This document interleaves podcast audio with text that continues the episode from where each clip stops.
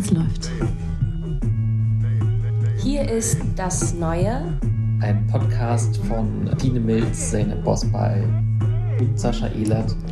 Von Das Wetter und dem Theater Neumarkt. Hallo zu unserer, ich glaube, achten Ausgabe des zweiten Staffel. Ähm, und heute, wir haben, glaube ich, eine Staffel voll mit so Fangirl-Momenten, ähm, weil wir eigentlich fast nur mit Leuten sprechen, die wir ganz großartig finden, über Bücher, die wir alle ziemlich toll finden. Und heute ist nämlich äh, Shaida Basiar bei uns. Ähm, und darüber freuen uns wir, Zeynep und ich, uns sehr. Deswegen auch äh, Fangirl. Momente, Sascha ist heute leider nicht dabei, deswegen wird es heute eine Frauenrunde äh, zwischen uns dreien. Ähm, kurz zu Shader. Ich hoffe, ihr kennt sie schon alle. Wenn ihr sie noch nicht kennt, müsst ihr sie unbedingt kennenlernen. Shader ist Autorin und hat zwei fantastische Bücher, Romane rausgebracht. Und zwar ihr Erstling. Nachts ist es leise in Teheran 2016 und letztes Jahr drei Kameradinnen. Ähm, das auch für die Longlist vom Deutschen Buchpreis nominiert war und ein so fantastisches Buch ist, dass ihr alle lesen sollt. Deswegen schon mal jetzt diesen Tipp, das erste natürlich auch. Aber es geht heute nicht über Shaders Buch, sondern wir reden heute über was ganz anderes.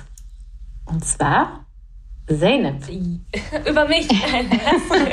über, äh, wir sprechen über Zusammenkunft von Natasha Brown das ähm, 2021 erschienen ist als ihr Debüt. Sie ist eine ähm, britische Schriftstellerin und hat Mathematik studiert und erst im Londoner Finanzsektor gearbeitet und hat sich ab 2019 aber, nachdem sie einen Preis gewonnen hat, aufs Schreiben konzentriert und hat jetzt dieses äh, Buch Zusammenkunft geschrieben, Assembly auf Englisch. Und ähm, es ist ein relativ schmales Buch. Vielleicht hat, äh, habt ihr das irgendwie schon äh, öfter mal wo liegen sehen, weil es ist mir erstmal optisch die ganze Zeit entgegengesprungen. Äh, es ist ein recht schönes Cover. Äh, grün. Es sieht, es sieht aus wie so ein nach oben wachsendes Labyrinth ähm, mit so einer pinken Schrift Zusammenkunft. So ähm, bei Surkamp erschienen. So, und worum geht es? Ich versuche es mal zusammenzufassen und dann müssen wir, glaube ich, darüber weiter sinnieren. Ähm, ich würde sagen, es geht um andauernden Rassismus ähm, und Alltagsdiskriminierung als Nachwirkung ähm, des vor allen Dingen britischen Kolonialismus, ähm, den eine junge, namenlose Frau erfährt, die ebenfalls im Londoner Finanzsektor arbeitet, ähm, sich hochgearbeitet hat, äh, immer nur gearbeitet hat. Es geht äh, viel ähm, darum, die aber auch alles erreicht hat. Äh, Geld hat, einen weißen äh, Freund hat, deren Eltern altes Geld haben. Und es geht dann darum, zu deren quasi Hochzeitsfeier, Hochzeitsfeier, ähm, eben zusammenzukommen auf deren Anwesen in England und geht dann irgendwie und, und, und die ähm, Erzählerin arbeitet sich dann eben in verschiedenen Kapiteln an diesem, an ihrem Leben ab und ihren Bezügen zu ihrer Außenwelt, ähm, an ihrer Arbeit, in der sie entmenschlicht und ähm, sexuell Übergriffen ausgesetzt ist. Und ich glaube, ich würde gleich mal mit so einem Zitat reingehen aus dem Buch, was das, glaube ich, ganz gut kontextualisiert.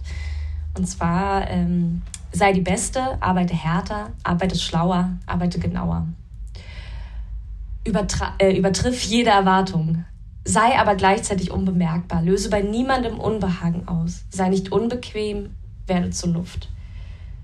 Ähm, Warum dieses Zitat? Weil es so stimmt.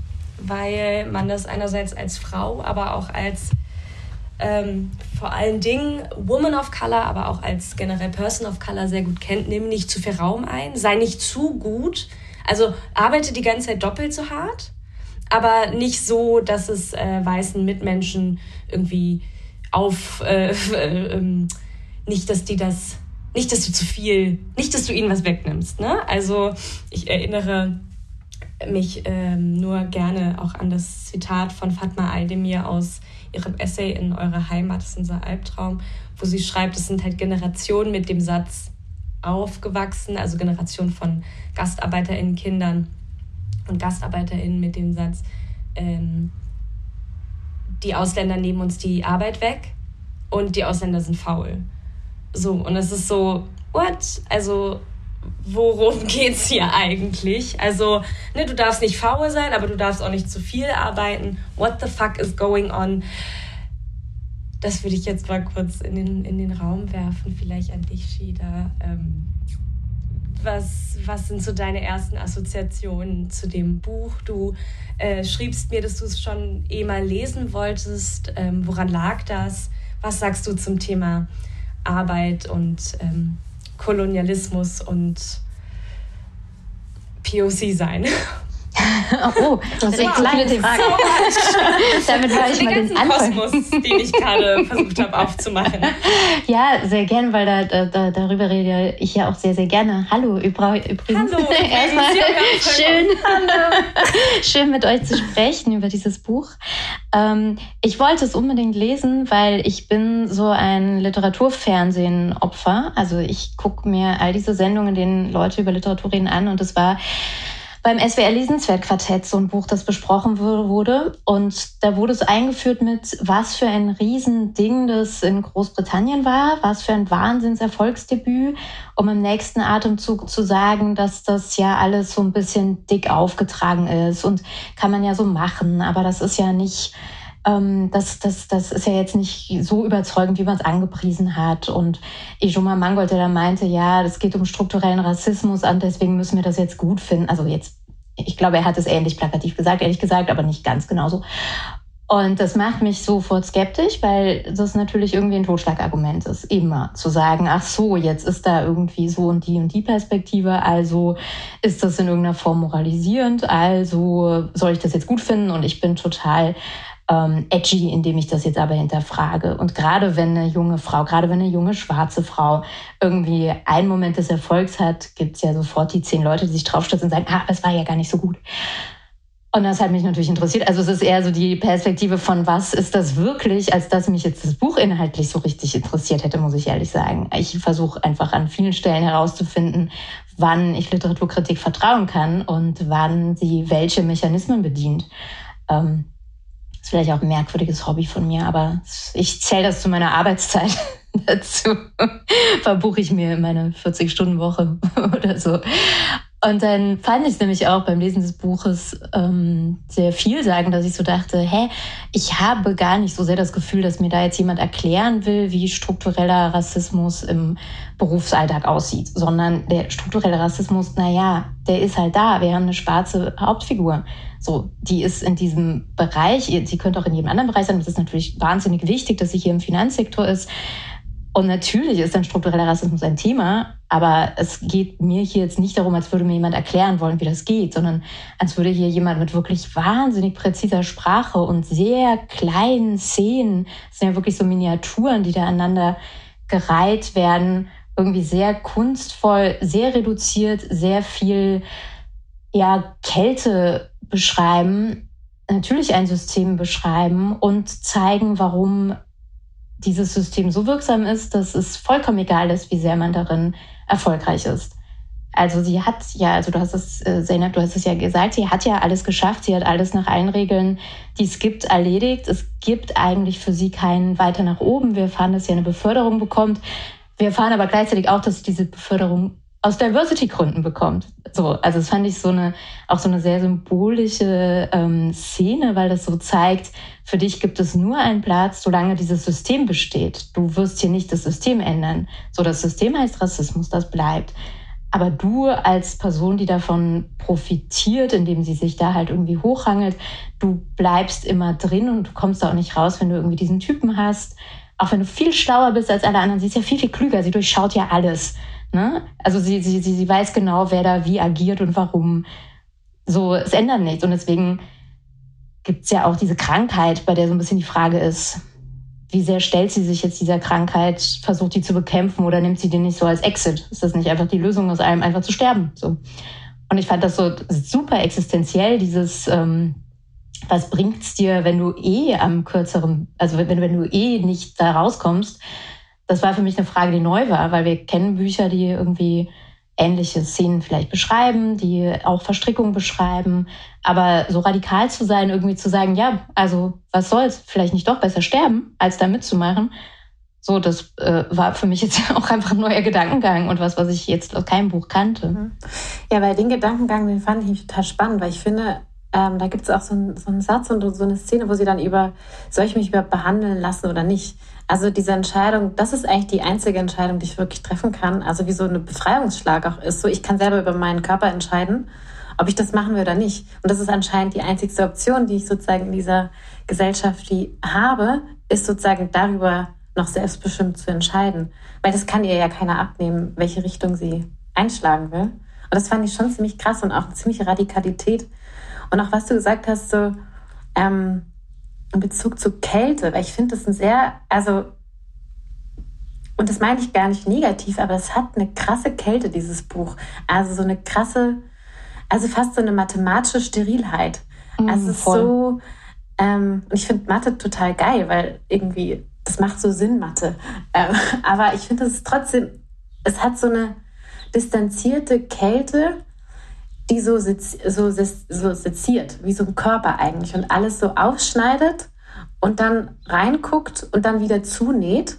Ähm, aber sie muss dazu gar nicht viel machen. Es ist auch wie so ähm, fragmentarisch, auch wie du gesagt hast, so angelegt. Also das ganze Buch ist ja auch fast wie ein Kunstgriff. Also es sind so Fragmente, es ist wie diese Erzählung, in der nicht so wahnsinnig viel passiert. Ähm, außer diese Einladung halt in dieses Gartenfest äh, zu diesen Eltern zu fahren. Und dazwischen gibt es ja auch immer wieder so theoretische Abhandlungen. Also so auch so Zitate und ähm, Einflechtung von Bell Hooks etc. Das ist total spannend, ist aber auch so ähm, formal ist es auch so angelegt. Es gibt teilweise Überschriften, teilweise gibt es so Figure Five, das ist dann aber eher wie so ein Gedicht angelegt. Dann gibt es so Twitter-Posts. Also sie versucht auch wie sozusagen das Format des Romans nochmal anders zu bespielen, was ich total spannend finde. Und das wird nämlich, und jetzt nochmal zu dem, was du auch gesagt hast, mit der Kritik überhaupt nicht angesprochen in den deutschen Rezensionen, was das eigentlich auch macht mit einem Buch oder einem Roman, also was das für eine Kunstform sein kann, sondern er geht wieder, sozusagen, alle gehen dann wieder drauf auf, ah, schwarze Frau berichtet, wie schwierig es ist, so. Äh, und in UK, klar, riesengroßer Erfolg, aber hier in Deutschland, so anderer Kontext. So. Es geht dann auch immer mit diese, ja, ja, ist ja ein anderer Kontext. So. Und das fand ich schon also super beeindruckend, weil ich merke immer mehr, dass mich so Romane extrem begeistern, wenn sie nicht so eine Stringenz haben, so nur Geschichten zu erzählen, was auch geil ist, aber wenn da noch ein bisschen mehr passiert mit einer Form und wie kriegt man die Form mit dem Sezieren des Gedankens wie noch mal schärfer. So. Ich finde äh, Sezieren da auf jeden Fall auch einen total wichtigen Begriff. Bei mir kam das auch so sehr, ähm, ja, also wirklich sehr geschnitten vor. Mir kam das vor, als hätte da jemand so häppchenweise mit einem extrem scharfen Messer geschnitten. Also da ist jeder Schnitt einfach unglaublich sauber. So, da ist nichts irgendwie ein bisschen verkantet und oder irgendwie verworren oder nicht ganz durchdacht. Ich fand es wirklich, also klinisch auch sehr und das ist natürlich auch folgerichtig, weil wir ja da eine Bankerin haben, die erzählt, oder Banker ist wahrscheinlich nicht ganz der richtige äh, Begriff, ne, einfach diese, diese Szene da haben, ähm, die ja auch so sehr ähm, sehr abgebrüht einfach sein muss und genauso auch denken muss. Und sie hat sich das ja auch angeeignet, so zu denken und so zu sein und auch so losgelöst von Emotionen. Genau, ich hatte nämlich auch in irgendeiner Rezension gelesen, dass die ja wütend wäre. Für mich ist die kein Stück wütend. Ich sehe da überhaupt keine Wut. Also sie hat allen Grund, wütend zu sein. Und wenn sie es ist, äh, ist es natürlich total klar, genauso wie total klar ist, dass wenn sie spricht, es von Rassismus handeln muss, wovon denn sonst, wenn sie von ihrem Berufsalltag oder von Sexismus handeln muss, wenn sie von ihrem Berufsalltag durchspricht, ähm, dass das drin vorkommen muss. Ähm, ich so gerade diese Abwesenheit von Wut eigentlich auch viel wütend machender finde, wenn man sich dauernd fragt, wo sind die Emotionen, auch bei allen anderen. Es geht nicht um Emotionen, es geht nicht um äh, Darstellung von Gefühlen und was macht es mit mir, sondern es ist genau dieses handelnde Denken und mathematische Denken in allem, was sie beschreibt. Und so guckt sie auch auf ihre Beziehung. Ne? Ihre Beziehung ist ja auch ein Deal. So, ich äh, habe da irgendwie meinen sozialen Mehrwert gesteigert. Es ist für meine Laufbahn irgendwie wichtig, dann irgendwie diesen Typen mit dieser altehrwürdigen Familie da zu haben, genauso wie es für die total wichtig ist oder für ihn total wichtig ist, mich zu haben, um sich so von der Schuld des alten Geldes irgendwie reinwaschen zu können. Also so alles ist ein Deal, alles ist ein Geschäft. Deswegen muss die natürlich auch in diesem Finanzsektor arbeiten. Fand ich total geil. Es ist einfach so sauber. Und Sauberkeit ist auch das Konzept dahinter. Und ich finde auch so, ich finde es schön, dass es eben mit diesem, ähm, dass sie da nicht mitspielt mit diesem stereotypischen Bild von der Angry Black Woman oder von diesem, ach ja, jetzt kommt wieder die Emotionalität bei diesen ganzen ähm, Postcolonialism und ähm, antirassistischen Themen und die Leute sind betroffen und deshalb sind sie emotional. Nein. So, das ist, ähm, das, das kann ganz gut sein. Äh, aber, aber sie macht da irgendwas, also ich finde so, sie ähm, spielt das so, sie spielt das so toll aus und sie eben seziert das so gut, sie destilliert auch so, so ganz, ganz genau raus, worum es da geht. Und ich finde eben dieses wütend Machen, was sie damit tut, ähm, finde ich einen ganz genialen Griff, weil man kann es, eigentlich kann man es relativ gut einordnen, aber man, man will es nicht, weil es so gut verständlich ist. So, und deshalb regt man sich darüber auf, weil, ah, fuck, da hat jemand einfach sehr klug und sehr genau hingeschaut. Und äh, das sind, glaube ich, viele Leute dann nicht gewohnt so. Und eben auch in dem, wie sie über diese, also diese Krankheit ist eben auch, also die hat mich auch so, das hat mich schon auch umgehauen, auch in, in der Kälte, auch in diesem neuen Raum, den es da aufmacht. Und ich finde es halt auch nicht uninteressant, dass sie das ähm, dass sie den, ähm, dass es halt um Brustkrebs geht, dass es um eine Wucherung geht in ihr, äh, wo, wo ja auch viel, oder ich habe irgendwie so das Gefühl, auch irgendwie, wenn man über ähm, rassistische, sexistische Strukturen redet, das ist ja auch so was Wucherndes. Und plötzlich hast du aber dieses Wuchernde auch in, in dir, auch so, wie verleibt man sich das so, so ein und äh, lässt man, wie, wie zerstört es einen dann auch, auch innerlich und ist es dann auch sowas von, ja gut, dann, dann lasse ich mich das, also dann lasse ich auch zu, dass es mich innerlich zerfrisst. Ist es, ist eine, und gar nicht eben auf dieser emotionalen Ebene so von, sondern kämpfe ich da jetzt dagegen an? Ähm, oder lasse ich es einfach passieren? Tue ich einfach, einfach nichts? Ist das ein, ist das ein Ausweg, aber eben nicht in einer äh, großen Dramatik, sondern als echte Option in dieser Welt lebend und so. Das ist, das fand ich schon alles sehr, ähm, sehr neu und, und, und irgendwie toll auf diesen, weiß ich nicht, 128 Seiten. Das ist natürlich auch, Hauptsache, man macht es auch erstmal schlecht. Ne? Also es ist, es, es ist ja äh, gar kein dickes Buch und dann ist sie auch nicht sonderlich emotional. Äh, und warum schreibt sie jetzt eigentlich? Sie hat doch Mathematik studiert. Bam. Also so ist es so ja, entweder man kann sich jetzt die Zeit nehmen und sich darüber aufregen oder man kann es nehmen als das, was es ist und einfach sagen, es ist wirklich gut. Ähm, komm damit klar. So. Und es ist nichts dem Zufall überlassen. Also so wie du sagst, dass es Brustkrebs ist, dass es Krebs ist und dann, und dann auch noch Brustkrebs. Also es ist nichts, da ist nichts einfach irgendwie willkürlich, weil man da jetzt irgendwie Bock zu hat, das jetzt so zu schreiben, sondern du kannst es halt, glaube ich, einfach vier, fünfmal lesen und du kapierst eine Spur mehr, die dir vorher entgangen ist. Ich fand äh, nuanciert ist, glaube ich, so ein Begriff, der auf dem Buchdeckel war. Den habe ich noch nie gebraucht, irgendwie, diesen Begriff. Deswegen habe ich den noch gar nicht so richtig in meinem Vokabular und fand den auch so sehr passend, dass sie eigentlich ja so von dem System profitiert, dass sie alles haben kann. Sie hat die ähm, Krankenversicherung, sie ist abgedeckt gesundheitlich, sie sitzt in dieser Praxis und erinnert sich daran, dass ihre Mutter ihr eigentlich, wir erfahren nicht so viel über die ähm, Herkunftsfamilie im Grunde, aber das ist etwas, was wir erfahren, dass die Mutter immer wieder zu ihr sagt, erinnerst du dich an die und die Person, so und so, ist gestorben. Das heißt, eigentlich ist Gesundheit und äh, das eigene Überleben eins der Privilegien, die sie sich erarbeitet hat und eine Form von System, in dem sie ihren Platz hat und nutzen könnte. Und deswegen ist es auch da kein Zufall, dass es das Gesundheitssystem ist, an dem sie eben auf die Idee kommt, sich dem vielleicht doch zu entziehen und diesen diesen Satz immer wieder durchzugehen, nichts ist eine Entscheidung. Also nichts zu tun ist auch eine Entscheidung. Und es ist auch was Machtvolles, über den eigenen Körper verfügen zu können, wenn man es denn kann, wenn man denn so weit gekommen ist, es machen zu können.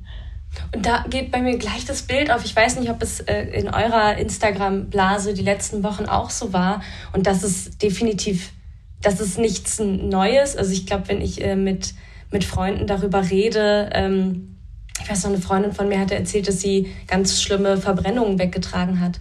Und die wurden nicht richtig behandelt, weil sie einfach schwarze Haut hat. Und der Arzt nicht diagnostizieren konnte, wie schlimm diese Verbrennungen sind, ne? weil er das einfach nicht aus schwarzer Haut kannte.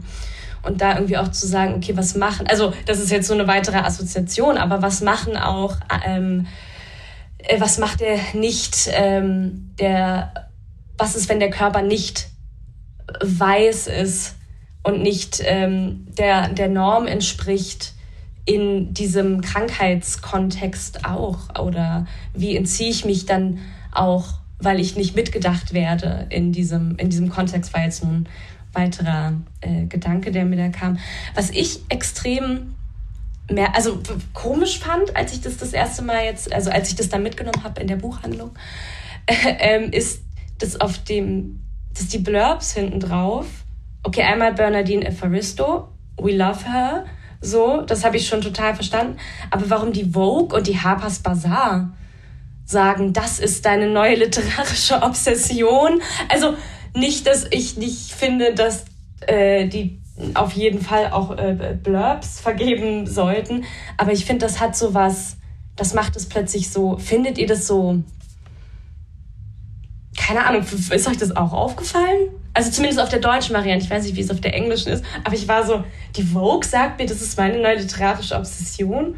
Ist es so, also keine Ahnung. Ich, ich, ich weiß nicht. Äh. What? Auf der englischen ist es nicht drauf. Nee. Die Vogue. Da ist dann eher so The Observer drauf und ähm, also äh, sonst nicht.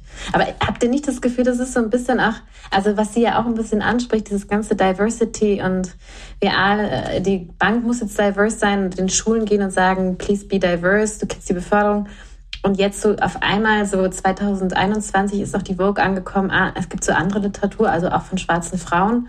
Und ähm, wir sagen, es ist jetzt our obsession. Also es ist ja auch wie so ein bisschen so eine Welle, die da geritten wird, also und gehypt wird. Also das ist ein bisschen meine Unterstellung. Ich will es denen jetzt nicht per se nur unterstellen. Ich bin sicher, dass sie das vielleicht auch großartig finden, aber ähm, und also aus Autorinnenperspektive würde ich das sofort auch machen oder hatte meine Momente, in denen ich das absolut auch gemacht habe, zu Werbezwecken eben um klarzumachen, ich schreibe nicht für eine Nische. So, das ist nicht nur, weil ihr das gerne so hättet, weil ihr irgendwie gerne eure Schubladen beibehalten wollt, um bestimmte Literatur klein zu halten, sondern ich will dann irgendwie erst recht, dass das äh, dicke Zitat von der FAZ irgendwie die Überschrift ist oder so.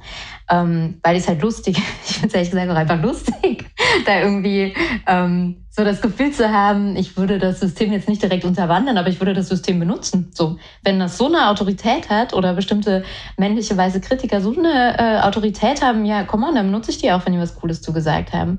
Ähm, ich habe gar nicht so richtig drauf geachtet, wer da jetzt die Zitate hinten drauf gibt, aber das deckt sich trotzdem, Zeynep, was du meinst, ähm, deckt sich trotzdem mit dem Gefühl, das ich hatte und das ich nicht so richtig wahrgenommen habe, weil ich da nicht weiterkam dass ich beim Lesen gemerkt habe, ich bewundere das Handwerk maßlos, ich bewundere manchmal eine halbe Seite und wenn sie nur die halbe Seite wäre, aufgrund äh, dieser, dieser, dieser ähm, ja, Zielgerichtetheit in so einzelnen kleinen Sätzen und Beobachtungen. Also ich bin beim Lesen dabei. Ich habe das Gefühl, ich kann der Autorin folgen. Sie ist mir zehn Schritte weiter voraus, aber ich kann das Buch ja auch zehnmal lesen, wenn ich möchte. Aber ich habe mich trotzdem so ein bisschen die ganze Zeit gefragt, also war aus einer anderen Perspektive als ich Roma Mangold wahrscheinlich, aber ich habe mich gefragt, woher kommt der Hype? Also was, was haben alle anderen jetzt daran gefunden? Was hat die, ähm, jetzt gar nicht mal unbedingt der Mainstream, aber was macht es mit der Dominanzgesellschaft, wenn sie das liest und feiert? Wie kommen die darauf, das zu feiern? Also das habe ich mich nämlich auch gefragt, ähm, weil ich, also deswegen, ich kann mir auf der einen Seite schon denken, dass es ein sehr britisches Buch auch ist. Also weil es bespricht auch sehr viele super so UK-Themen. Also sei es einmal der Finanzsektor, der natürlich in London nochmal eine ganz andere Relevanz hat, ähm, als jetzt auch Frankfurt hat. Also das spürst einfach auch da irgendwie, dass der Finanzumschlagplatz ist. Es spielt natürlich mit den Ivy Leagues, also so Oxford und Cambridge, was wir zwar wissen und kennen, aber in der Relevanz von wie wichtig diese Schulen eigentlich sind für Kaderschmieden, das können wir, glaube ich, gar nicht so krass nachvollziehen. Und klar, uh, The Most Obvious, UK hat halt nochmal eine ganz krass andere Kolonialgeschichte, die auch ganz anders aufgearbeitet wird als die Kolonialgeschichte der Deutschen, die auch krass war, aber die wird äh, bis dato immer noch ganz schön unter den Teppich gekehrt, weil wir uns immer noch mit den ähm, äh, Gräueltaten der Nazis auseinandersetzen. Das, was auch richtig ist, aber es gibt doch eine andere Geschichte. Und ich glaube, in England hat es nochmal eine andere Relevanz, irgendwie sich mit den Themen auch auseinanderzusetzen oder so eine junge Stimme zu haben, die es nochmal ganz anders kondensiert und eigentlich zusammenbringt. Also deswegen vielleicht auch dieses Wort Assembly, ähm, wie sie eigentlich diese Themen, die eigentlich England prägen, also Finanz, die Unis und eigentlich der Kolonialismus, und sie bringt die irgendwie in so einer krassen Kurzform, und das sind in, in, im Englischen nur 100 Seiten, irgendwie so zusammen. Ähm, und deswegen kann ich mir schon vorstellen, dass es super äh, speziell nochmal in England ist und ich glaube, ich auch nachvollziehen kann, warum es in Deutschland dann nochmal anders gelesen wird. So, weil es nochmal eine andere Realitäten hat, die schon sehr UK-based sind. Mhm. So. Und, und das widerspricht jetzt gar nicht, auch wenn es so klingt, und auch, warum man sich in Deutschland darauf ausruhen kann, dass es für hier ja aber nicht so eine mhm. Relevanz hätte, weil man sich ja darauf ausruhen möchte, dass Deutschland ja irgendwie nicht so eine richtige Kolonialmacht genau. war. So. Ne? Also das, das dient auch diesem Narrativ einfach, dann diese Bücher oder dieses eine Buch, weil ich einfach gar nichts Vergleichbares mhm. jetzt spontan kennen würde, dieses eine Buch irgendwie als so ein Hype von woanders abstempeln zu können oder so. Ja, eben, und das hätte ich irgendwie interessant gefunden, eine Kontextualisierung vielleicht auch in Kritiken. Also mhm. so ein mhm. bisschen zu gucken, aha, da setzt sich eine super junge Frau, die ist, die ist Ende 20, äh, mit sozusagen der Kolonialgeschichte auseinander ihres eigenen Landes. Müssen wir das nicht eigentlich auch tun oder müssen wir damit nicht eigentlich ganz anders anfangen? Und was für Scheiße haben wir eigentlich gebaut? Äh, in Afrika. So. Und das hätte ich irgendwie interessant gefunden, das ein bisschen mehr auch so zu kontextualisieren und darüber zu sprechen, aha, wie spricht man dann auch darüber? Oder wie muss man einfach auch lernen, darüber zu sprechen, ohne irgendwelche Fallen reinzutappen? Und sie macht es irgendwie schon super smart. So, weil sie holt da so ganz verschiedene so Stränge ab. So, und spielt dann da auch irgendwie mit. Und deswegen vielleicht auch anschließend so die Frage, was hat denn der Titel mit euch gemacht? Also Versammlung oder auch Assembly im Deutschen. Äh, also das war irgendwie auch eine Frage, die ich euch stellen wollte, ähm, weil ich so voll lange gedacht habe, äh, ich check's nicht. Also so Zusammenkunft, okay, weil da halt irgendwie diese Familienfeier ist, zu der sie geht, aber das Buch ist viel zu clever, als dass das die einzige Ebene wäre, die der Titel haben könnte. Und ich habe es einfach nicht gecheckt. Und ich habe äh, noch ein paar Mal drin geblättert und es hat sich mir so nach und nach erschlossen, wie ich es interpretiere, wobei ich schon verschiedene Interpretationen gelesen habe, die ich nicht, die mich nicht so richtig überzeugt haben. So, also sowas wie ein Identitätssitz. Also das war, das war, da hat man sich im Lesenswertquartett drauf geeinigt, dass das ja die Identität ist, die sich zusammensetzt aus verschiedenen Teilen. Finde ich ein bisschen flach auch. Ich finde halt so vieles dann so, so ich denke, ja, ist doch klar.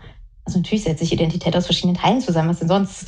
Also es sollte ja nicht die Erkenntnis sein, die wir haben, sondern die Basis, von der aus wir reden, wenn wir überhaupt über so etwas Langweiliges wie Identität sprechen wollen. Naja, aber meine, ähm, meine Idee war, dass sie ja so losgelöst ist von ihren eigenen Emotionen, dass sie das ja auch in dem Moment, wenn sie in der Praxis sitzt, sagt, ich bin, ähm, ich habe eine Abspaltung. Also es sind so wirklich wenige Sätze, es ist überhaupt nicht irgendwie ein Fokus oder wird nicht künstlich in den Mittelpunkt gerückt, dass sie das hat. Aber sie sagt, ich spalte mich von mir ab. Und sie sagt, dass sie sich selber eigentlich von außen wahrnimmt und dass als die Ärztin ihr diese schreckliche Diagnose gibt und die Ärztin sagt, das ist ernst und die Ärztin sozusagen sie ermuntern will, Kontakt zu ihren Emotionen zu finden, sie das selber für sich feststellt, dass sie das nicht hatte, nicht hat, aus gutem Grund nicht hat. Wahrscheinlich wäre sie sonst auch einfach nicht so weit gekommen, wenn sie in permanenten Kontakt zu ihren Gefühlen wäre. Ne? Also das haben wir auch festgestellt, dass das Buch das nicht macht. Das macht die Figur natürlich auch nicht. Und dass eigentlich das die Zusammenkunft ist. Dass in dem Moment, in dem sie es aber vielleicht doch zulässt, weil es was Existenzielles ist, weil sie da auf diesem Hügel steht mit ihrem Freund, klar ist, sie wird bei diesem in dieser Familie keinen Platz finden. Klar ist, sie wird auch in dieser Szene keinen Platz finden, weil sie irgendwie so einen Spruch gedroppt bekommt von so einem Arbeiter, der da ist, der, wo klar ist, er redet mit ihr auf eine Art und Weise, wie er mit niemandem in dieser, ähm, in diesem Milieu reden würde, aber er tut es mit ihr, weil sie da als schwarze Frau ist und nicht einfach als eine, eine Gästin, die dort zu Gast ist. Also all diese Sachen kommen zusammen und ich habe das Gefühl, dann kommt es eben doch zusammen, dann kommen die Emotionen eben doch zusammen mit dem, was sie umtreibt, sodass es eine Entscheidung geben muss und vielleicht eben nichts ist eine Entscheidung, für sie sich bewahrheitet. Folgt ihr mir oder widersprecht ihr mir? Ich war so stolz, als ich also gedacht, ja, ich habe es gelöst. Ja, ich kann dem, ich kann dem total folgen. Also ich habe mir tatsächlich eben auch diese, also die Frage gestellt und ich glaube, ich würde es gerade am liebsten unterschreiben, weil ich, ich glaube, ich würde es tatsächlich sonst nur versuchen, noch weiter zu spinnen, indem dass ich sage, dass das auf die Art und Weise, wie es geschrieben ist, ähm, wie so ein Spiel, oh Gott, wie, wie sagt man das? Warte, ich muss erst mal selber, apropos Sprache finden und lernen, ähm, neu erfinden. Sonst würde ich irgendwie sowas versuchen, zusammen zu reden von, dass ich das Gefühl habe, dass es wie so ein neuer Baustein ist, der in eine Richtung von Zusammenrücken geht. Wie so, ah, ich habe, also aber wirklich nur für mich, das ist wie so, das ist ein, so ganz bildhaft gesprochen, das ist auf einem Schachbrett eine neue Figur, die ich habe, um, um, um näher, also ein, ein neues Werkzeug in meiner Kiste für zum, zum zusammen näherrücken oder so. War das überhaupt? Konnte man das jetzt nachvollziehen? Ja, und das Aber war voll schön. das ist auch sehr, schön. ein sehr schönes Bild. Ja. ja, weil ich finde nämlich das, was du auch noch gerade gesagt hast und mit dem formalen Aspekt, also dass das Buch auch hat, ich finde, das hat auch wie so dieses so Ansammeln von Fragmenten, also so von den verschiedenen ähm, Szenen, die sie beschreibt, einerseits, aber andererseits auch so den verschiedenen Stilen, die sie sich dann auch so bedient. Also wie schon gesagt, diese Figuren und dann so ein bisschen eher in so ein poetisches Schreiben abdriftet dann so Theorie-Einsprenkler, also es ist auch wie so eine Ansammlung von verschiedenen Literaturaspekten drin ist, was ich total spannend finde. So auf so einer super formalen Ebene, weil ich mich das auch die ganze Zeit gefragt habe, was ist denn, was ist denn dieses Assembly oder Versammlung? Und das hatte ich irgendwie und ich hatte dann auch noch irgendwie so ein, ähm, ja, das dachte ich mir, das ist vielleicht zu plump, aber wieso dieses so, was ist ein Assembly? Also was ist so die politische Ebene auch dieses Buches und ähm, auch so in England ja dieses House of Lords und wie geht diese ganze Parlament aufgeteilt ist, so, wer kommt da eigentlich wie rein und was ist eigentlich dieses Assembly? So was man ja auch so vom Englischunterricht kennt, dann, wenn man über so the UK spricht, muss man, lernt man auch das Assembly dann so kennen. Und da dachte ich so, aha, das ist wie so ein politischer Raum, der nochmal aufgeht, aber eher in so einem sehr formellen ähm, Plenumssitzungssaal und den füllt man irgendwie. Und wer kann da eigentlich drin sitzen und wer halt nicht? Ähm, und das war für mich dann so, Assembly ist so ein super britisches Wort, was ich so mit England dann auch so, ähm, keine Ahnung, assoziiert hatte. Da dachte ich so, da ist so irgendwie so eine. Und alle setzen sich diese Perücken auf. Genau. Und diese, ja, also es ist ja so ja. noch total Ab, ja, das stimmt. Das stimmt absolut. Und, und ich hat, dachte, ja. Sorry, du. Nee, nee. Äh, und das, äh, was ich jetzt irgendwie auch gerade natürlich denke, ist, ähm, oder, oder was mir so oft auch, also Zusammenkunft oder also bei, bei, bei den Themen, um, um die es geht, die äh, manche Leute schon nicht mehr hören können, habe ich auf das Ding es geht halt nicht alleine. Ne? Also so man muss auch zusammen sein oder man findet auch jeder mit seiner Agenda, aber in eine Richtung blickend zusammen.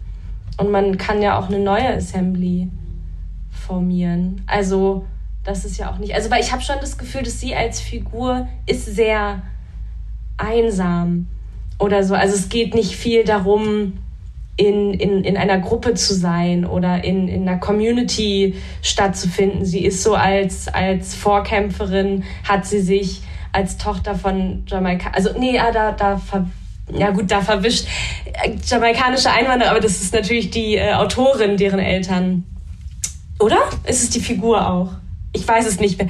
Die Figur auch, also ja, da verwischt dann so, also sie als, als also sie hat sich jetzt diesen Raum erobert, diesen äh, weißen, reichen, alten britischen Raum und ist da aber, aber noch so einsam. Aber was tut sie halt für die nächsten Generationen oder was tut sie? Also sie erkämpft diesen Raum, ja, aber auch für eine Gemeinsamkeit. Also wer darf dann da stattfinden? Ähm, sie versucht sich eine Selbstverständlichkeit in diesem Raum zu zu erkämpfen und es da, oh, jetzt komme ich schon wieder zu meinen Bausteinen. Aber voll, nee, aber das ist voll geil, was du sagst. Es gibt nämlich ein Wort, das würde mich interessieren, das auch im Deutschen übersetzt wurde, weil ich finde die Frage von der Übersetzung total interessant, weil ich finde Assembly richtig gut zu übersetzen. Mhm. Ich glaube, das ist voll, also es war gleich auch voll die Krux. Also was ist der Titel? Wie kriegt man dieses Assembly, also das, was wir auch gerade besprochen haben, in den Titel, also in den deutschen Titel? Und eben, was du gerade gesagt hast, Zeynep, es gibt nämlich ein Wort, das habe ich mir öfters so angestrichen, so was macht sie eigentlich für die anderen Generationen oder wo kommt sie damit hin? Und da ist ein Wort drin. Sie sagt ähm, assimilate. Also best ah. case, those children grow up, assimilate, get jobs and pour money into a government that forever tells them that they're not British. This is not home. Und dieses assimilate, das ist so ein Wort, wo ich mir dachte, ja, aber ist, schreibt es im Deutschen auch assimilieren? Also, das müsste ich jetzt nochmal nach. Mhm. Weil das fand ich so Assembly und Assimilate. Mhm. Also als so Kontrastpunkt und das ist so auf einer der letzten Seiten, wo ich dachte, mhm. aha, so, sie sagt nicht mhm. irgendwie so, das integriert euch mhm. so oder integriert euch, sondern assimilate. Also mhm. spaltet euch eigentlich davon wieder ab. So. Ja. Und es ist ja keine Versammlung, wie ich, wie ich glaube ich erstmal Assembly übersetzen würde, sondern eben Zusammenkunft und zusammenführen. Also das, also ich, ja. Aber ich hatte dich äh, gerade noch unterbrochen. Was wolltest du noch sagen, Sheila? Äh, ich wollte noch mal in den Text, ähm, also ich habe noch mal so für mich überlegt, wen würde sie denn da zusammenkommen lassen? Ne? Also wer wären denn, wer würde denn die Reihen füllen? Ähm, es sind ja auf die wenigen Seiten doch verhältnismäßig viele Figuren, die auftauchen. Und ich finde es bei allen Figuren immer spannend, warum die eben nicht zusammenfinden. Also warum es, warum sie keine Community hat, die hat sie ja ganz deutlich nicht. Oder selbst wenn sie dann irgendwie diesen Schülerinnen in Uniform irgendwie Diversity pflichtbewusst erzählt, wie ihr Karriereweg war und so weiter und selber das Gefühl hat, sie lügt die halt irgendwie an oder es ist, es ist irgendwie nicht so ganz cool, dass sie das macht.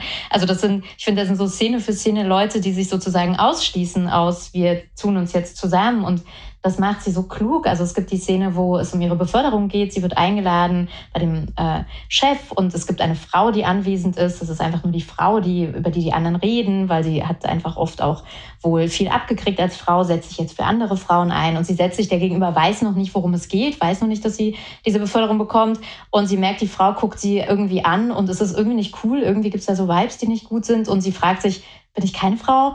Und das finde ich halt so klug, weil das halt eben an der Stelle, wo ja eigentlich offensichtlich eine feministisch bewegte Frau im Raum ist und sie sich da aufgehoben fühlen könnte, im Moment, im nächsten Moment irgendwie denkt, ach so, okay, oder weil es eben hier jetzt nicht um Feminismus geht, sondern um Rassismus, bin ich vielleicht doch keine Frau, sondern halt irgendwie hier die Schwarze, die hier sitzt.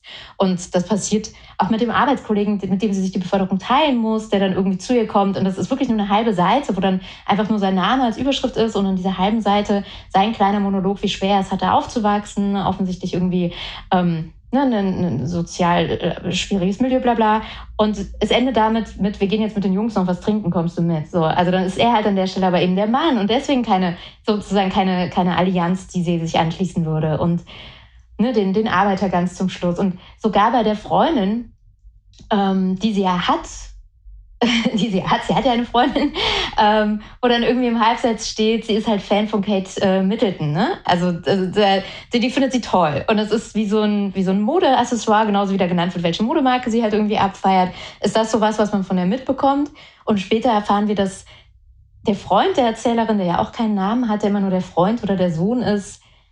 Und das fand ich einfach so, so, so, so ein einleuchtendes Bild, mit welcher Euphorie und mit welchem Interesse er verfolgt hat, die, die Hochzeit von Meghan Markle und Prince Harry. Also quasi so genau dieses, ähm, da kommt jetzt eine Schwarze ins Königshaus und dass sie dann so beobachtet hat, dass das für ganz viele aus seiner Generation weiße Männer irgendwie so ein Ding gewesen zu sein scheint. Und ich hatte so, so, so ganz oft das Momente, da waren, bei denen man gemerkt hat, wo es auseinanderdriftet. Und es war aber überhaupt nicht konstruiert oder es war nicht, weil jemand unfreundlich war oder so, sondern einfach, weil sie so treffende Beschreibungen und Bilder dafür gefunden hat. Und deswegen eben diese Reihen von der Zusammenkunft, die sie da haben könnte für diesen Assembly, irgendwie in meinem Kopf halt so leer bleiben. Ich denke, naja, der fällt raus, die fällt raus, der fällt raus, so. Da kommt nicht so viel zusammen, was zusammenkommen könnte. Mhm. Das stimmt. Voll. Aber eben bei Kate Middleton, das ist jetzt so ein bisschen äh, die, also wie kann man eigentlich Fan von Kate Middleton sein, wo es doch Meghan Markle gibt. aber es ist ja auch irgendwie eine Aussage oder vielleicht ist auch der Deutsch-Leistungskurs, der in mir jetzt versucht zu analysieren, aber ich bin so...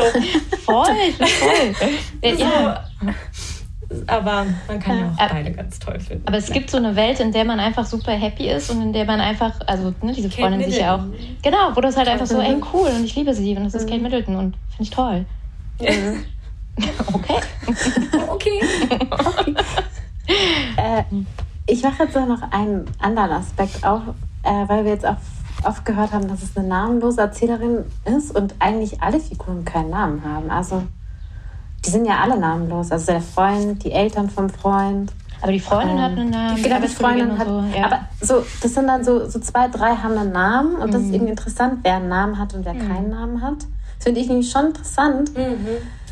Äh, weil es gibt auch eine Passage, wo sie dann so über äh, Kolonialismus in UK spricht und äh, Geschichtsunterricht in UK, wo sie dann auch aufmacht, naja, ihr kennt ja überhaupt gar keinen Namen. Das sind ja alles die namenlosen Sklaven, sozusagen mhm. dieses Bild, das ihr alle ja. kennt aus euren Schulbüchern, äh, wo sozusagen Fuß an Kopf die Menschen sozusagen ähm, nach England transportiert wurden. Ähm, und das fand ich irgendwie schon ein krasses Bild. Und dann zu merken, krass, also sie gibt fast allen Hauptprote also Hauptdarstellerinnen, sage ich jetzt, weil ich finde es sehr filmisch auch das Ganze, ja. ähm, äh, keinen Namen. Also so, und da dann mit dieser Szene zu kommen, naja, ihr wisst, dass es passiert ist, aber ihr wisst nicht einen Namen. Hm. So, wie viele Namenlose in eure Länder geschifft wurden und mhm. man irgendwie selber vielleicht namenlos bleibt. So. Ja, voll. Habe ich keine Sekunde drüber nachgedacht, aber voll. Das stimmt. Und also es, es gibt ja auch sehr komplizierte. Also ich finde, manchmal hat man auch gemerkt, es ist sehr kompliziert, dass sie keine Namen nennt. Also dass das gar nicht mhm. so einfach ist, das durchzuziehen. Mhm. Voll. Also ich, ich meine, man, ja. man tappte so ein bisschen auch so, weil will ja aber irgendwas greifen. Mhm. Also man will mal so, ah, wie heißt denn, wie heißt du denn selber? Oder wer, also so, sie ja. so, man kriegt ja nichts. So. Und das fände ich schon ziemlich, also einmalig, weil ich das von so einem Buch schon lange nicht mehr hätte, dass ich so die Figuren auch nicht ganz so checke. Mhm. Also ich check sie irgendwie, aber ja. Und auf einer anderen Ebene irgendwie. Also für mich zeichnen die sich total. Also eben auch so wieder dieses Filmische. Also ich habe die irgendwie tatsächlich vor mir. Auch wenn ich weiß, dass sie. Also ich weiß zwar, dass der Freund. Ich, ähm, der heißt jetzt nennen wir ihn William. Oh Gott, das ist jetzt nicht so weit hergeholt. George. Also wir wissen zwar nicht, ob er William Henry oder George heißt, aber man hat ihn trotzdem sehr klar. Also natürlich äh, könnte oder würde ich da jetzt sagen, ja, das ist ja auch total vorurteilsbelastet, ne? Aber, aber trotzdem zeichnet sich das relativ klar ab, was sie äh, ähm, von, von wem sie da erzählt. Aber dadurch, dass diese Figuren auch keine Namen haben, wird es ja auch universell oder es wird so oder man weiß einfach, oder ich habe so das Gefühl, man kriegt relativ schnell ein Gefühl dafür, über wen sie spricht, ohne dass sie die ähm, so benennt. Wobei zum Beispiel bei Rage, Rachel, der Freundin, macht sie das ja total. Da hat man ja dieses, ähm, die, die gut situierte britische Rage eben als, als, als beste Freundin, die es nicht böse meint, ne? Also die mhm. nichts von dem, aber aber ob sie wirklich, aber sie ist nicht Part der, dieser Assembly, auf der mhm. die Erzählerin, aber warum sie sich selbst keinen Namen gegeben hat, das hat ja so fast was, wenn ich mich selbst noch nicht mal benennen kann. Also es hat ja auch so, es hat ja auch was Trauriges. Ne? Also ich, ste ich stehe für alle oder für nichts. Also bin ich auswechselbar? Ist es wichtig, wie ich heiße? Also so, das macht natürlich viele es macht da natürlich auch irgendwie viele Räume oder stellt so Fragen auf. Mhm, und spielt vielleicht auch weiter mit dieser ähm, Abspaltung, die sie ja. hat. Mhm. mhm. Habt ihr es denn gern gelesen? Mhm.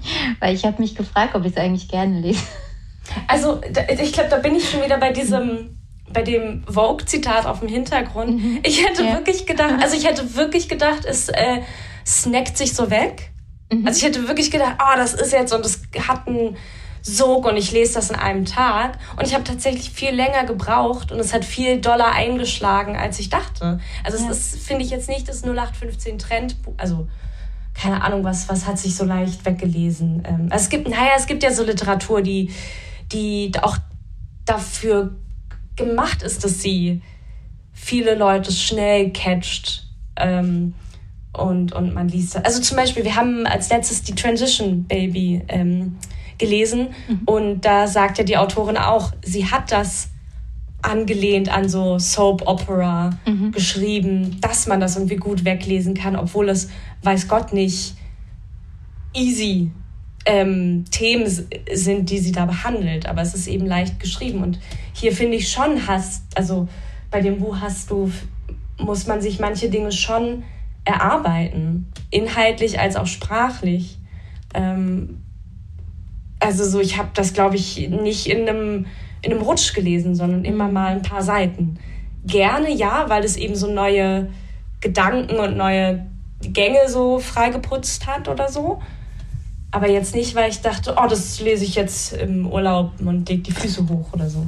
Ja, aber das ist lustig, weil ich habe es nämlich letztes Jahr im Urlaub gelesen. Geil, und? Ich, nein, aber weil ich habe, man sieht diesen Titel, man hört Assembly, da steht drauf A Stunning New Writer.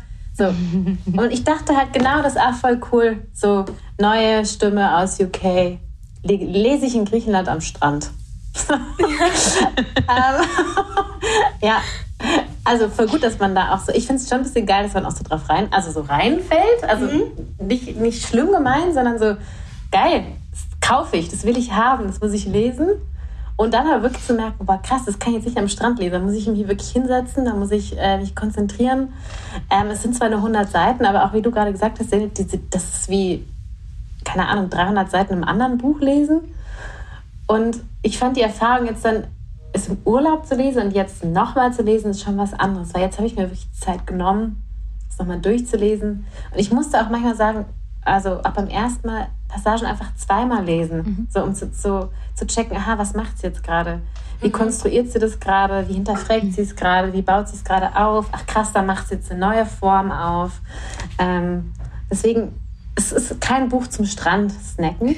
ähm, aber ich finde schon, dass es einen ziemlich so nachhaltig so beeindruckt und mit was zurücklässt. So. Und irgendwie, ich, diese Kälte, die dieses Buch hat, schon extrem berührend auch fand. Also was ich nicht gedacht hätte, weil am Anfang dacht, dacht, denkt man sich so, wow, es ist schon sehr kalt.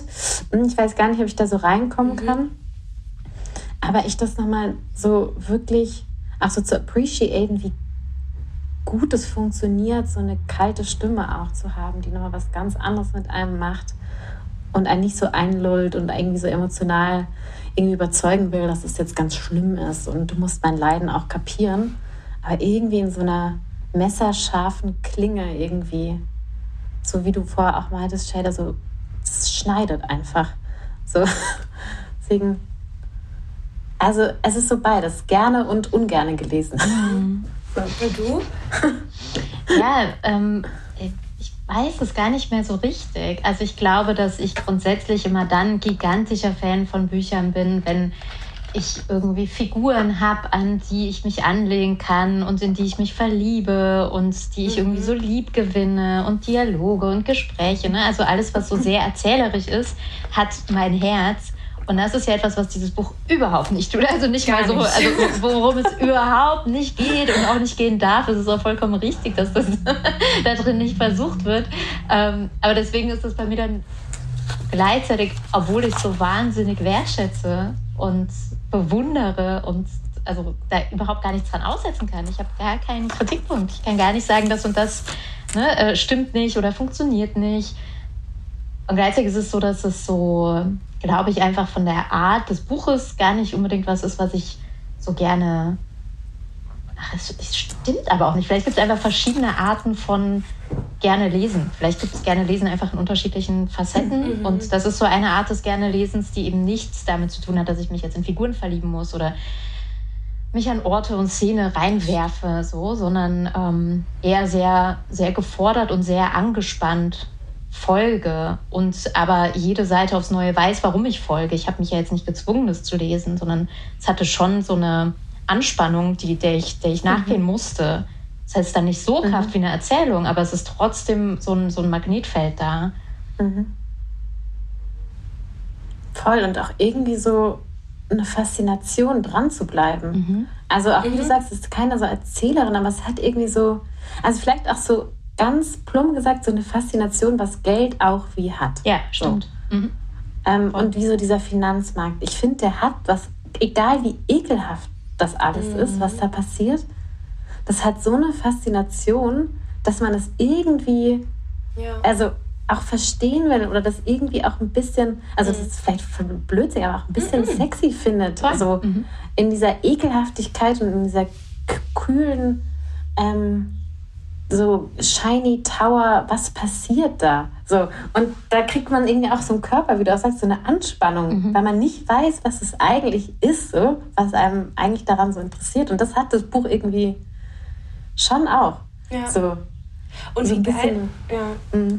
Nee, ich dachte auch gerade so, wie geil ist es, dass, das, dass eine schwarze junge Frau sich da so und, und bestimmt natürlich nicht nur eine, ne? Also, aber ähm, dass, dass die sich da diesen Raum so, so nimmt und, und, und so dran gelernt hat und sich da das so erobert hat und jetzt so darüber schreibt und sich so die äh, krassesten Sachen aus dieser Welt angeeignet hat, ne? um, um mitzuspielen. Also das finde ich schon auch richtig, richtig bewundernswert. Und das ist ja auch so das Geile. Also ich finde so, egal wie langweilig und ich Mathe gehasst habe in der Schule, wie geil Mathe eigentlich mhm. durchaus sein kann, wenn man es versteht, was Mathe eigentlich alles sein kann. Also ich hatte so ein, mhm. äh, in der 12., in der 11. Klasse, ich war davor immer mega scheiße in Mathe und in der 11. Klasse hat sich so ein Schalter umgelegt für drei Jahre. Ich war auf einmal, hatte ich eine Eins in Mathe und ich habe auch Mathe-Leistungskurs genommen, Was? weil ich irgendwann gecheckt habe, wie unglaublich geil Mathe ist, weil es ist so logisch. Du hast halt eine Lösung oder du weißt, es gibt zwei oder drei Lösungen und meistens gibt es auch nicht nur einen Lösungsweg, sondern mehrere Lösungswege dahin zu kommen. Aber es gibt ein Ergebnis. Und es hat eine Klarheit und du kannst es danach nicht rumdiskutieren und sagen, nee, das ist jetzt nicht eins und eins, das ist drei. Das stimmt einfach nicht. Du weißt, es ist zwei. Und das fand ich irgendwie bei Mathe immer so geil, wenn man es kapiert hat, was es, wie dankbar eigentlich dieses Konstrukt ist und wie viel Sicherheit einem das auch gibt. Und das macht sie ja irgendwie auch. Also so, so wie wahnsinnig logisch das alles ist. Das ist wie so eine mathematische Gleichung, wo sie irgendwie hin will. Und das fand ich so mit Mathe und auch diesem Finanzsektor und auch sie, also als Natascha Brown, auch diese Math so Mathematik zu studieren, was jetzt nicht das Studienfach Nummer eins ist von jungen Frauen, glaube ich. Aber wie unglaublich geil einfach Mathe sein kann. Was passiert, wenn man eigentlich diese Logik von Mathematik in die Literatur überträgt? So. Und das fand ich schon ziemlich spannend. Stimmt. Also ich glaube, ich glaube, es werden, es kriegen gerade, also glaube ich, gerade ganz viele Mathe, unsere äh, große Hörerschaft von Mathe-LehrerInnen, denen zieht es gerade die Socken aus. nee, aber ich dachte auch, und das Geile ist ja daran auch, es ist halt überall auf der Welt gleich. Mathe ist ja. überall gleich. Also du kannst nicht verschiedene, also du kannst mhm. nicht in China also so das an andere Mathe lehren, an andere, ja, es geht nicht, es ist überall, das ist schon, das hat schon so eine, mhm. schon ganz mhm. toll. es ist halt auch mega hierarchisch. Ne? Also es ist nicht nur. So, ja, daran hänge ich so ein bisschen tatsächlich. Also, also es ist voll. Wollte ich es noch zu Ende bringen, das hierarchische? Sorry. Nee, also es ist natürlich auch voll ein System. Also eben, es ist, du hast halt keine andere Möglichkeiten. Mhm. Obwohl du in den, in den Möglichkeiten, die du hast, oft, oftmals freier bist und du immer einen anderen Weg finden kannst, dahin zu kommen. Ähm, und die musst du wie selber finden. Ähm, aber es ist natürlich hierarchisch, ne? Also mhm. man weiß ja, was, was das Ergebnis ist, so, ne? Aber ähm. Und auch das ist ja bei der Figur so. Also, ne? sie muss ja. sich in ihrem System bewegen. Natürlich hat sie irgendwie Freiheiten, sich diese geile Wohnung zu leisten und so weiter. Und trotzdem ist es aber halt das hierarchische System, in dem sie steckt. Mhm. Ich habe so, ist jetzt aber ein neues, großes Thema und ich habe da auch gar nicht so eine richtige ähm, so eine richtige Idee dazu, aber es war eine Frage, die ich mir am Anfang gestellt habe, weil ich eben gemerkt habe, ah, okay, es liest sich nicht so easy weg, sondern ich muss erstmal verstehen, äh, Überblick beschaffen, weiterlesen, mich suchen und die Figur suchen, dass dann irgendwie mir so aufploppte, so dieser Vorwurf, dem ich gar nicht unbedingt folgen will, aber der für mich einfach immer eine Frage ist, inwiefern machen solche Texte Sinn, wo es um sozialen Aufstieg geht und dadurch ja automatisch irgendwie eine Kritik an sozialen Herrschaftsverhältnissen? Inwiefern machen die Sinn, wenn die auf eine Art geschrieben sind, dass es die, äh, die, die Herkunftsgruppe überhaupt nicht lesen oder verstehen würde. Also weil äh, mm. es einfach schwierig ist, dem zu folgen. Also deswegen hat mich jetzt der, der Mathe-Vergleich sofort daran erinnert, weil wenn man eben eine der SchülerInnen war, die ihre Hausaufgaben nie gemacht haben, nie zugehört haben, ist macht ja das Schlimmste, was sie passieren kann, weil du hast keine Chance. Du kannst es nicht mal versuchen, vielleicht kommst du von selber drauf. So, das funktioniert halt nicht. Du brauchst halt das Regelwerk und das, mhm. ähm, das ist ja bei Literatur so ein bisschen ähnlich. Und das war, das, das hing mir noch so ein bisschen nach. Aber dann mhm. denke ich auch, was ist denn das eigentlich auch für eine merkwürdige Regel, die man sich da wieder auftut, wenn man denn schon schreibt, äh, entgegen aller Widrigkeiten, dann auch noch irgendwie zu denken, aber dann muss ich inklusiv schreiben, dass es jeder versteht. Nicht, dass es nicht cool wäre, inklusiv zu schreiben, aber ich bin einfach gegen diese Regeln. Also das, ähm, mhm. deswegen war ich jetzt so lange still bei dem Mathe-Thema, weil ich irgendwie gemerkt habe, ich mhm. versuche zusammenzubringen, weil das irgendwie noch, also weil es einfach eine Frage ist, die sich, die sich mir immer mhm. wieder stellt. Wie elaboriert schreibt man, wenn man eigentlich ja dagegen anschreibt, dass es solche Ausschlüsse gibt? Wie viele Ausschlüsse wiederholt ja. man dadurch so? Aber es ist eh auch eine Frage, die ich hatte. So, also wen hat sie so im Kopf gehabt, als sie das geschrieben ja. hat? Ich mich so, auch fragen. Mhm. Also, oder hatte sie vielleicht auch überhaupt niemanden im Kopf und das war irgendwie eher so eine eigene persönliche Abrechnung irgendwie so auch mit dem System, in dem sie so selber irgendwie jahrelang war. Weil ich mhm. echt gedacht habe, krass, also schreibst du es für irgendwie die elitäre Bürgertum?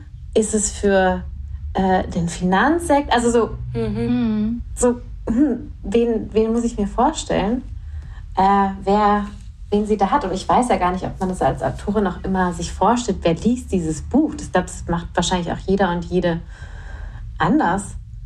Ähm, deswegen. Ich sage ja in Interviews immer, dass ich mir das nicht vorstelle, sondern es einfach nur für mich schreibe. Also nicht, nicht nur für mich, das wäre total gelogen, weil ich lebe ja davon, sondern dass ich es schreibe mit dem Gedanken, ähm, was für ein Buch will ich gerne lesen. So, ich bin meine Leserin, für die ich schreibe, so, sonst habe ich ja auch mhm. einfach nichts. Alles andere funktioniert ja auch nicht so gut. Und trotzdem hat sich mir die Frage bei diesem Buch auch aufgetan und ich bei anderen Büchern stelle ich mir die Frage nicht so häufig. Mhm. Also warum, also ich weiß gar nicht, warum die an der Stelle aufkommt. Mhm. Vielleicht, weil es was sehr Ungewöhnliches ist einfach.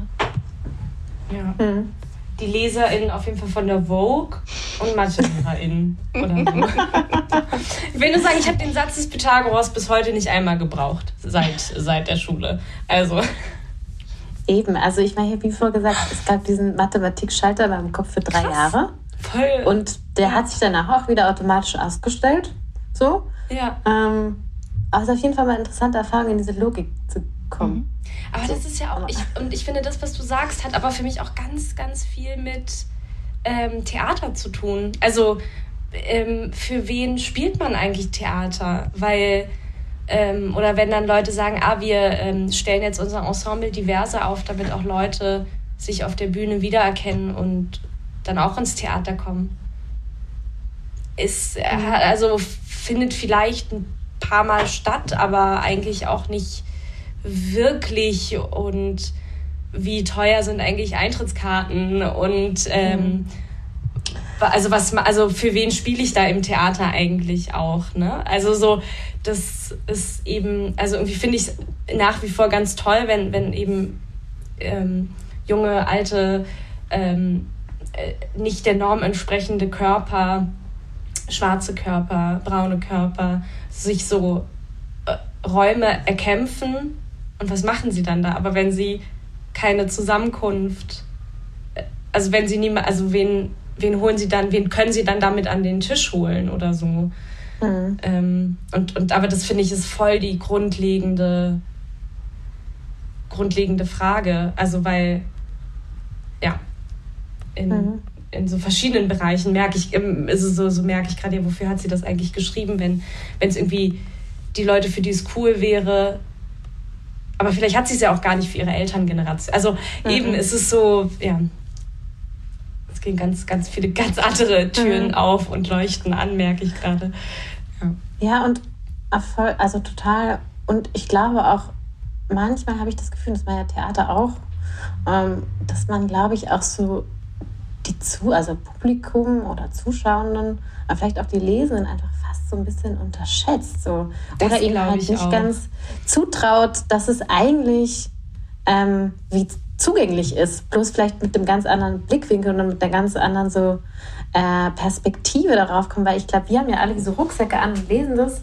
Und vielleicht, wenn das jemand liest mit einem ganz anderen Rucksack, der liest da nochmal ganz andere Sachen rein oder auch im Theater. Und ich glaube, manchmal formt man es schon davor so krass vor, mhm. dass man irgendwie dadurch auch schon wieder ausschließt in alle möglichen Richtungen. Und irgendwie das Buch hat so viele Zugänge, wo man auch reingehen kann, also so in die verschiedenen Angles. Und ich glaube, dass, und das ist immer so vielleicht auch ein bisschen naiv, aber ich glaube schon, dass man wieder ein bisschen mehr auf Komplexität setzen muss in unserer Gesellschaft, dass man den Leuten noch was zutrauen kann, weil die meisten wissen auch ganz schön viel oder haben anderes Wissen das man anwenden kann, um zu dechiffrieren oder ähm, sich auch zu versammeln in den verschiedensten Punkten.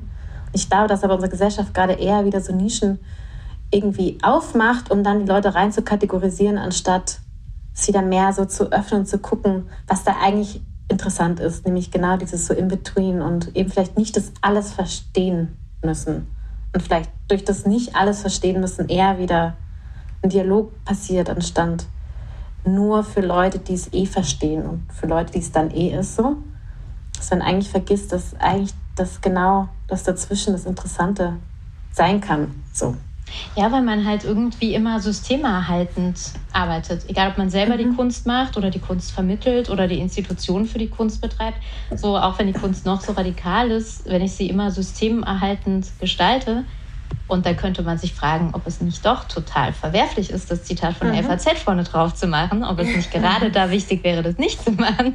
So, ähm, aber halt eben all diese Sachen irgendwie so als Repräsentant sieht, was sie ja auch ist, oder als äh, Bereicherung und neue Stimmen, was sie ja auch sind, äh, aber eben nicht als ein Werkzeug ansieht, das System verändert sein könnte, sondern mhm. einfach das System weiter stärkt.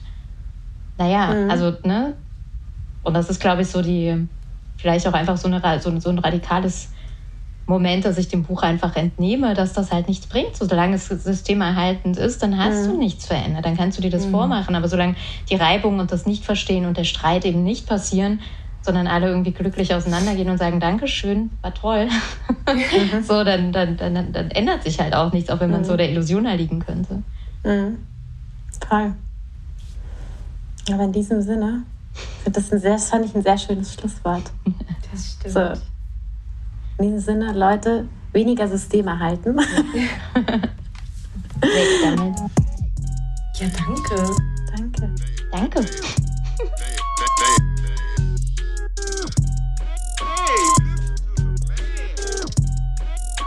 Hey.